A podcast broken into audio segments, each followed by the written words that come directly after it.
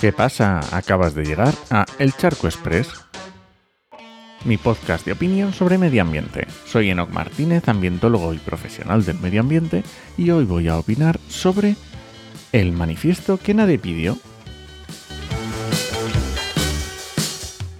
Hace un año, bueno, para ser más exactos, un año y tres días, un famoso investigador del CSIC y divulgador que encontrarás en todo tipo de medios periodísticos hablando sobre colapso, sobre decrecimiento, sobre el fin del petróleo, escribía un artículo al que ya le dediqué el charco 125, allá en diciembre del año pasado.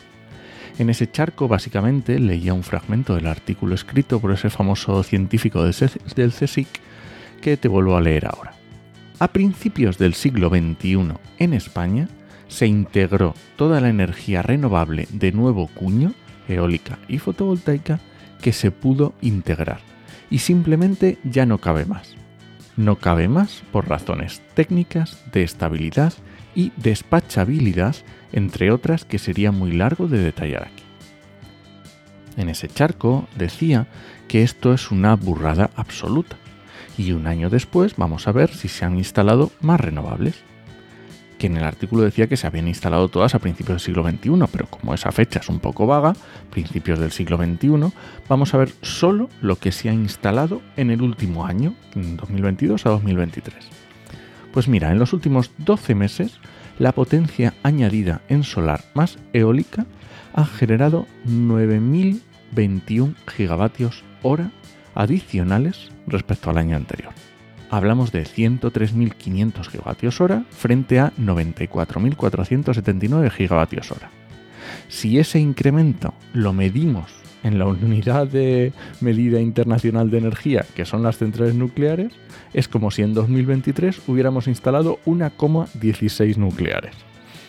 Si miramos solo la fotovoltaica, en noviembre de 2022 se generaron 1.542 gigavatios cuando el mes pasado se llegó hasta los 1973 gigavatios, o sea, casi 400 gigavatios más. Pues menos mal que no cabía más. Y recuerda, por razones técnicas de estabilidad y despachabilidad. Menos mal por supuesto, este gran divulgador ya hizo en su blog un artículo bien resumido, ya sabes, de más de 2.000 palabras, porque el tiempo de los demás pues, no es importante, donde, bueno, que en realidad lo que quería decir es que el consumo eléctrico cae desde 2008. Y mira, de verdad, yo estoy bastante cansado ya de tanta tontería. Si hay que atacar el coche eléctrico, entonces es que no va a haber energía suficiente. Si hay que atacar las renovables, es que no hacen falta. Si hay que defender el decrecimiento, entonces se ve que ya lo de que el consumo decrece, pues se olvida. Si crece el autoconsumo eléctrico, pues resulta que es que no hay datos. Si queremos electrificar la demanda, entonces es que es peor para el cambio climático. Si hay que atacar la eólica, es que los aerogeneradores en España están todos rotos.